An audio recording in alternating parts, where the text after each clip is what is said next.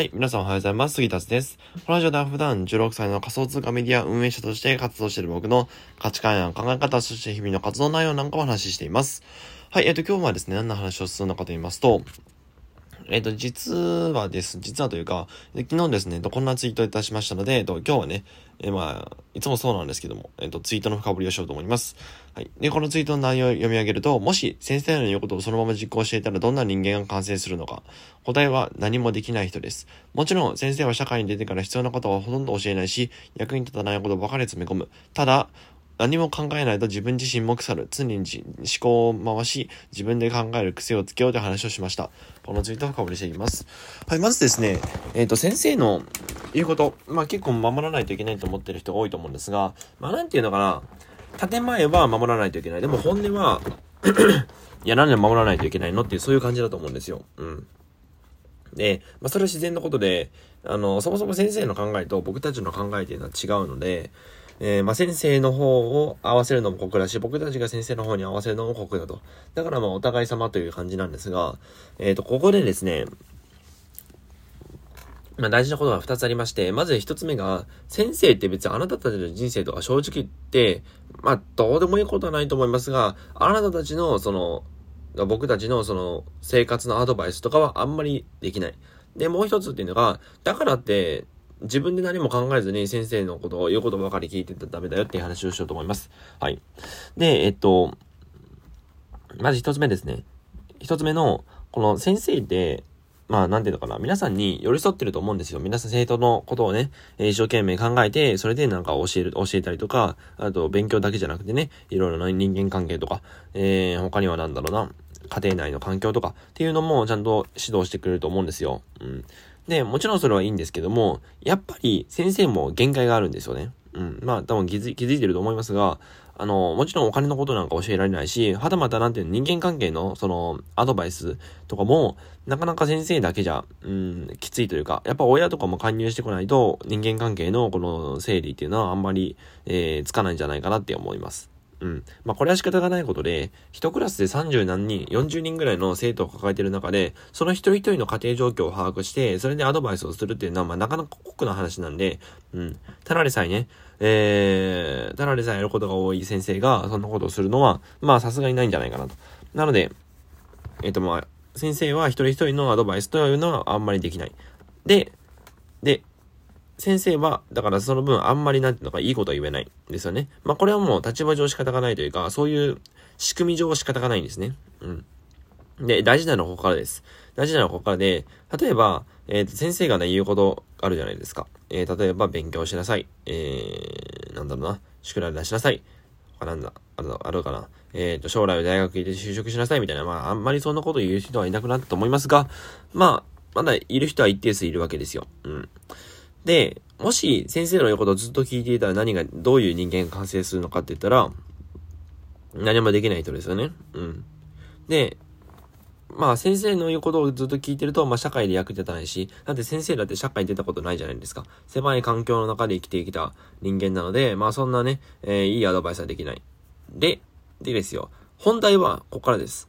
じゃあ、僕たちは、その先生の言うことをずっと聞いていればいいのかっていうと、そうではなくて、えー、何も考えずに生きていく、何も考えずに生きていくと、本当にも自分自身が腐っていくので市場価値が下がるっていう。で、僕は今回はこれを強調したいんですよ。あくまで、えっ、と、僕は一例として先生の話っていうのを挙げただけで、他にもね、結構当てはまるパターン多いんじゃないかなと思うんですよ。例えば、インフルエンサーが言ったことをそのまま実行する。だだったりとか、えー、他なんだろうな。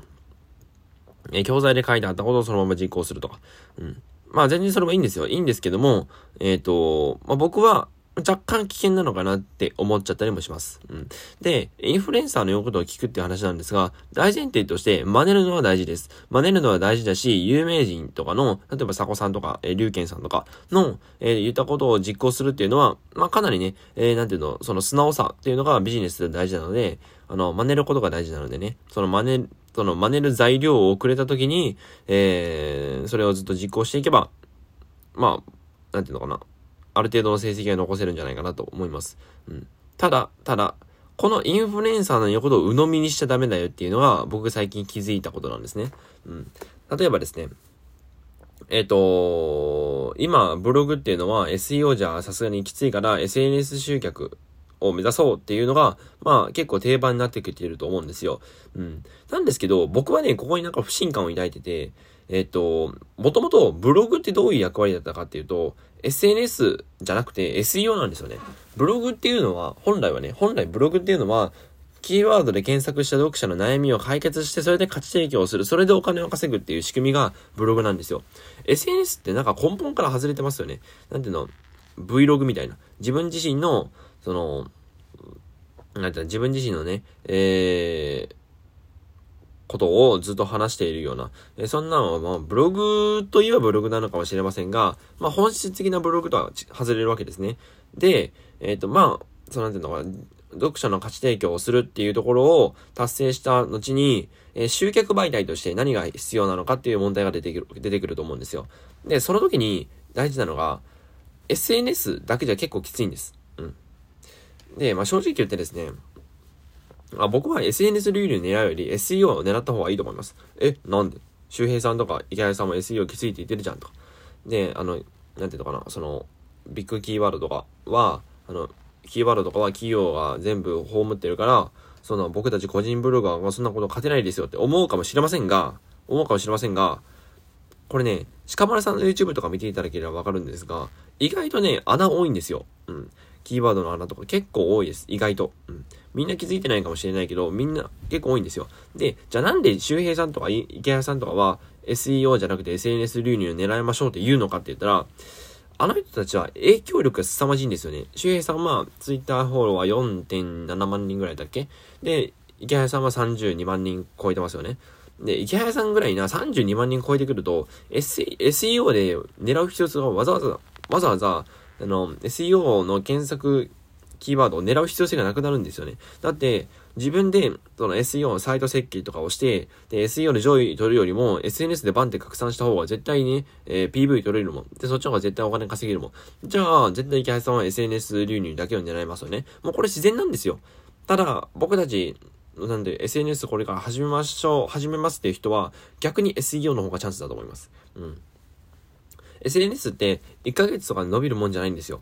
うん。やっぱ半年ぐらい、1年とかかかるわけですよね。ただ SEO っていうのは、半年ぐらい、半年ぐらいあれば、まあ、成果が出てくる。ただ、もちろん正しくやらないとダメですよ。正しくやらないとダメですが、えー、その、SEO をちゃんと、えっ、ー、と、勉強して、それでサイト設計とかをちゃんとしていけば、取れるんですよね、正直言って。まあ、僕取ったことない、あの、まあ、あんまり言えないんですけど、まあ、なんていうのかな、その、インフルエンサーがやってる、インフルエンサーが SN SNS 流入を狙ってる。だから僕も SNS 流入を狙おうっていうのは、これは見当違いなんですよ。これ勘違いなんですよね。